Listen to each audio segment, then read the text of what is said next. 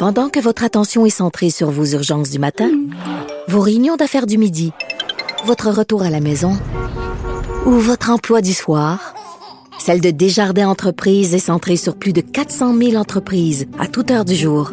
Grâce à notre connaissance des secteurs d'activité et à notre accompagnement spécialisé, nous aidons les entrepreneurs à relever chaque défi pour qu'ils puissent rester centrés sur ce qui compte, le développement de leur entreprise. Alors, je parle avec mon libertarien préféré, Adrien Pouliot, chef du Parti conservateur du Québec. Salut, Adrien. Salut Richard. Écoute, toi, tu dis, parce que là, on s'en remet beaucoup à l'État. L'État, c'est important. L'État nous prend en charge. L'État est là. On se sent euh, en sécurité. Toi, tu dis, l'intervention de l'État peut empirer la situation. Comment ça? Ben écoute, euh, je vais te donner un, exemple euh, assez intéressant d'intervention étatique qui a vraiment eu un effet majeur sur la contamination américaine. Parce que euh, les bureaucrates de la, FDA, la Food and Drug Administration, et la, CDC, le Center for Disease Control aux États-Unis, ont arrêté le déploiement des tests de diagnostic privés et euh, universitaires parce que ça ne rencontrait pas les tests la réglementation. Euh, il y a des tonnes et des tonnes de réglementation de la FDA. Hmm. Et euh, donc, tu as cette euh, la, la docteure Hélène Chou qui, en janvier, avait collecté un grand nombre de prélèvements auprès des résidents locaux de Seattle euh, qui présentait des symptômes dans le cadre de projets de recherche sur la grippe. Elle faisait un projet de recherche sur la grippe à Seattle, puis elle a vu qu'il y avait un grand nombre de, symptômes tout d'un coup en janvier. Et euh, elle a dit aux autorités fédérales et gouvernementales, OK, je vais tester les échantillons pour détecter les infections à coronavirus. Et la CDC a dit à Chu, euh, non, non, non, tu peux pas tester les échantillons à moins que ton laboratoire soit approuvé par nous autres. Puis la FDA a refusé d'approuver les tests parce que le laboratoire supposément n'était pas certifié en tant que laboratoire clinique en vertu de la, de la paperasse gouvernementale puis les réglementations établies par les Centers for Medicare and Medicaid Services. Ça, c'est un processus qui peut prendre des mois. Alors, finalement. Mais, mais, mais, mais en même temps, c'est pas normal que des organismes comme ça soient les gardiens des standards en disant, écoute, là, on peut pas là, te faire des tests à gauche, à droite. Ils doivent respecter certains, un, cahier de charge, ils doivent respecter certains standards. Puis nous autres, on est les, les gardiens de ces standards-là. C'est pas normal? Ben, ce que je te dis, c'est que quand tu as trop de réglementation, comme ça a été le cas ici, ça a retardé les tests de deux mois et, donc, ça, quand tu n'as pas de test, là, tu, navigues dans le noir, puis il n'y a aucun doute que euh, en raison de la bureaucratie, l'épidémie de coronavirus aux États-Unis a été pire qu'elle aurait pu l'être. L'autre aspect aussi, c'est que non seulement la CDC a empêché le docteur Chu et d'autres de, faire des tests au niveau privé, mais ils ont aussi insister pour que les tests diagnostiques soient seulement faits par l'agence, puis seulement les tests de diagnostic conçus par l'agence hmm. ont été approuvés. Donc, ce test-là a été rendu public au début février, puis c'était un désastre. Il était, il était défectueux, il y avait un paquet de faux positifs. Et donc, l'insistance du CDC sur un régime de tests centralisé de haut en bas a complètement ralenti le processus de détection de la maladie alors que le taux d'infection s'accélérait. Et, donc, le docteur Chou, malgré ça, s'est dit, OK, moi, je vais les faire, les tests pareils, même si je n'ai pas l'approbation du gouvernement. Elle a détecté immédiatement une infection à coronavirus chez un adolescent local sans antécédent. Il n'était pas allé en Chine. Elle a averti les autorités euh, locales de santé publique de ce qu'elle avait trouvé. L'école de l'adolescent a été fermée, mais et, le diagnostic suggérait que la maladie circulait déjà dans, à Washington depuis des semaines. Mais les fonctionnaires ont dit, ont dit non, tu n'as pas d'affaire à faire de tests, arrête les tests, mais, on savoir de tes tests. Mais alors que ces, tests, euh, ces tests, est-ce qu'ils étaient bons? Est-ce qu'ils respectaient les standards? Parce que on veut pas non plus une, entreprise privée qui bagosse un test, qui rencontre pas les standards, puis qui disent que tu es infecté alors que tu l'es pas, ou alors ils disent que tu pas infecté alors que tu l'es. On veut quand même que ce soit des tests sérieux. Ça prend un organisme qui dise ça, c'est un test sérieux, c'est correct, on te donne le feu vert, ça, c'est un test que tu as bagossé, ça tient pas de bout, ça tient pas la route. Non. Ben, son test à elle, il marchait. Et, ce qui est arrivé finalement, c'est qu'à la fin février, donc deux mois quasiment plus tard, la FDA a finalement accepté de libérer les sociétés de biotechnologie et les laboratoires universitaires américains de, de, de, cette réglementation-là, puis il leur a permis de mm. développer puis de déployer de nouveaux tests pour le coronavirus qui cause le, le, le, COVID-19. Mais donc, ça, ça, a causé un retard de deux, trois mois, cette affaire-là, c'est ça? Oui, deux mois, tu sais. Puis, puis ce qu'on voit, c'est que euh, l'étude sur la grippe de Seattle du docteur Chu, ça montre comment les réglementations puis les formalités administratives existantes, c'est vrai que parfois c'est conçu pour protéger la vie puis la santé, mais dans ce cas-ci, ça a clairement entravé le déploiement rapide des tests à l'échelle nationale. Et alors que d'autres pays, eux autres, n'ont pas niaisé avec la POC. Quand tu regardes la Corée du Sud, c'est allé beaucoup plus vite que ça. Puis ce que, ce que le FDA aurait dû faire, c'est tout de suite slacker un peu la mmh, réglementation. Mmh. Mais, mais tu sais, les fonctionnaires, hein, ils sont toujours là pour protéger leur leur territoire, puis ils aiment pas le privé, puis les privés, tu sais, ils font rien hmm. qu'ils veulent faire de l'argent.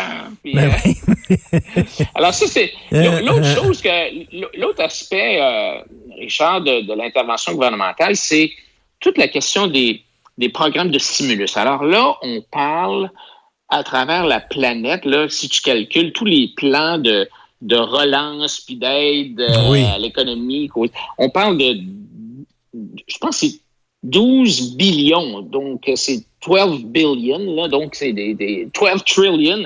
Alors, c'est des sommes d'argent qui sont absolument faramineuses. Puis, faut vraiment se poser la question, est-ce que ça marche, ce genre d'affaires-là? Parce que. Oui, mais en même euh, temps, est-ce qu'il faut laisser, je comprends, tu es, un libertarien, puis tu dis tout le temps, quand une entreprise euh, fonctionne pas, ben il faut la laisser mourir, on la met pas sur un respirateur artificiel, mais en même temps, tu comprendras que c'est une situation exceptionnelle aussi, puis qu'il y a des entreprises là, qui, qui meurent, mais qui, dans un contexte normal d'économie, seraient vivantes. Là. Oui, je pense qu'il y a deux façons de voir ces espèces de plans de stimulus-là. D'un côté, tu peux dire, OK, le gouvernement va aider des industries spécifiques, va donner des subventions. Par, exemple, le gouvernement américain a dit on va mettre 50 milliards de dollars pour aider euh, l'industrie de l'aviation. Euh, on va mettre tant d'argent pour euh, les, les, bateaux de croisière, tant d'argent pour touristes, tant d'argent pour les autos. Alors ça, c'est c'est une façon de voir les choses. L'autre possibilité, c'est de dire on baisse les impôts, on coupe la taxe de vente, on coupe euh, les, les taxes sur la masse salariale et on laisse ensuite de ça le marché décider euh, avec cet argent-là où l'argent va aller. Alors, c'est hmm. deux approches différentes. Oui, il faut faire quelque chose, mais la question, c'est est-ce que les fonctionnaires sont mieux placés que le marché pour décider où devrait aller l'argent? Là, on parle de sauver l'industrie du tourisme, mais euh, au Québec, c'est pas de ça qu'on parle. On parle de sauver l'industrie des artistes. Hmm. Euh, et peut-être qu'en Alberta, on va dire, ben là, on va sauver l'industrie du pétrole. Puis là, hein, tu sais, à Colombie-Britannique, oh, ben, peut-être qu'il faudrait sauver les Mais qu'est-ce que ça veut dire? Mais qu'est-ce que ça veut dire laisser le marché décider quelle entreprise on devrait sauver? Ça se ferait comment, ça? Ben, c'est-à-dire que tu baisses, tu baisses les impôts, tu baisses les taxes sur la masse salariale, tu baisses les taxes, euh, par exemple, les taxes de vente. OK, donc on donne, on donne un break, on donne un break aux entrepreneurs, là. Oui, mais la question, c'est de savoir qui décide hmm. où va aller l'argent. Si tu laisses l'argent dans la poche des, consommateurs, maintenant que tu décides, OK, il y a une, euh, pour trois mois, pour les trois prochains mois, il n'y a plus de TPS, il y a de TVQ. Et si, eux autres, décident de privilégier, mettons, l'industrie de la restauration, parce qu'ils décident d'aller au restaurant, ben ça serait ça, ça serait le marché qui aurait décidé. C'est ça. Alors, parce que les fonctionnaires, là, je veux dire, honnêtement, ils vont décider c'est pas eux autres qui savent vraiment mm. qu'est-ce que le marché a besoin. les autres, ils vont prendre des décisions souvent basées sur leur propre intérêt.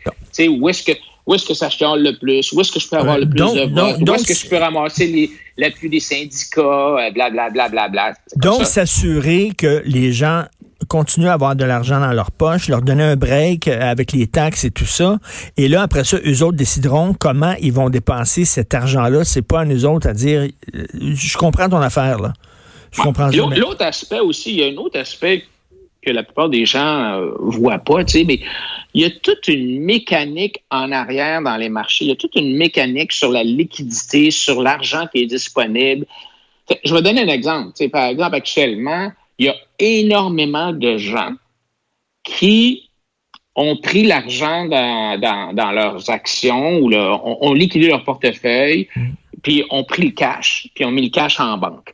Ou il y a bien des gens qui, euh, qui ont vendu euh, euh, certains titres pour avoir du cash en banque parce qu'ils disent OK, moi, je vais peut-être je vais peut-être avoir un problème bientôt, je vais peut-être être mm. mis à pied, tout ça. Alors, tout ce brassage d'argent-là, il faut s'assurer que ça, ça continue à rouler comme il faut. Et euh, les banques centrales, dans ce sens-là, ont un gros jeu, ont un gros rôle à jouer là-dedans, puis ils sont en train de le jouer. Mais, mais une des choses vraiment qu'il faut qu'on se pose la question, Richard, c'est qu'avec le 12 billions de dollars euh, de, de, plans annoncés par les gouvernements, tu sais, le gouvernement américain, là, il est quand même pas mal endetté. Là. Ça fait euh, des années qu'on s'endette avec Obama, avec Trump.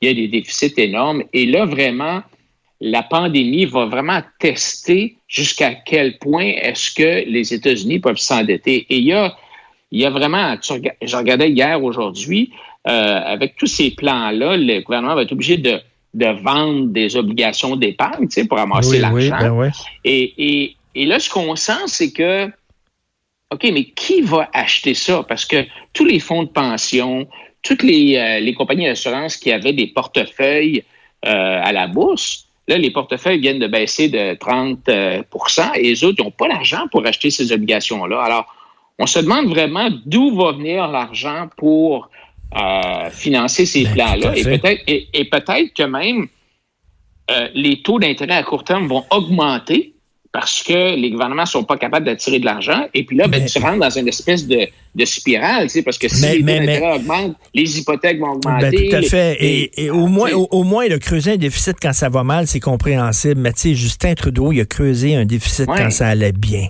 Ça, c'était cœur. Ça, c'est incroyable. C'est ça, c'est exactement ça. Et, euh, Trump aussi, tu sais, dans un sens. Alors, non, et, et, là, il faut féliciter, il faut rendre à César ce qui est dû à César. Il faut féliciter euh, le Parti libéral du Québec qui a euh, réussi à remettre euh, ses finances en ordre alors que l'économie allait bien. Oui. on a parlé d'austérité, tout ça, mais finalement, l'austérité, il n'y a personne qui a vraiment souffert de ça au Québec. Et là, on a au moins, on a encore beaucoup, beaucoup, beaucoup de dettes au Québec, mais au moins, on est en meilleure posture que oui, si on c'est Carlos si on, si on a une marge de manœuvre actuellement, puis, on peut faire face à la musique, c'est effectivement grâce à Carlos Letao euh, qui a pris les mesures nécessaires. Écoute, euh, prends soin de toi, sois prudent, Adrien, puis merci beaucoup de cet éclairage. Merci. Reste en santé, euh, Richard. c'est ça qu'on souhaite maintenant. Tout à fait. Salut, Adrien, merci. Salut.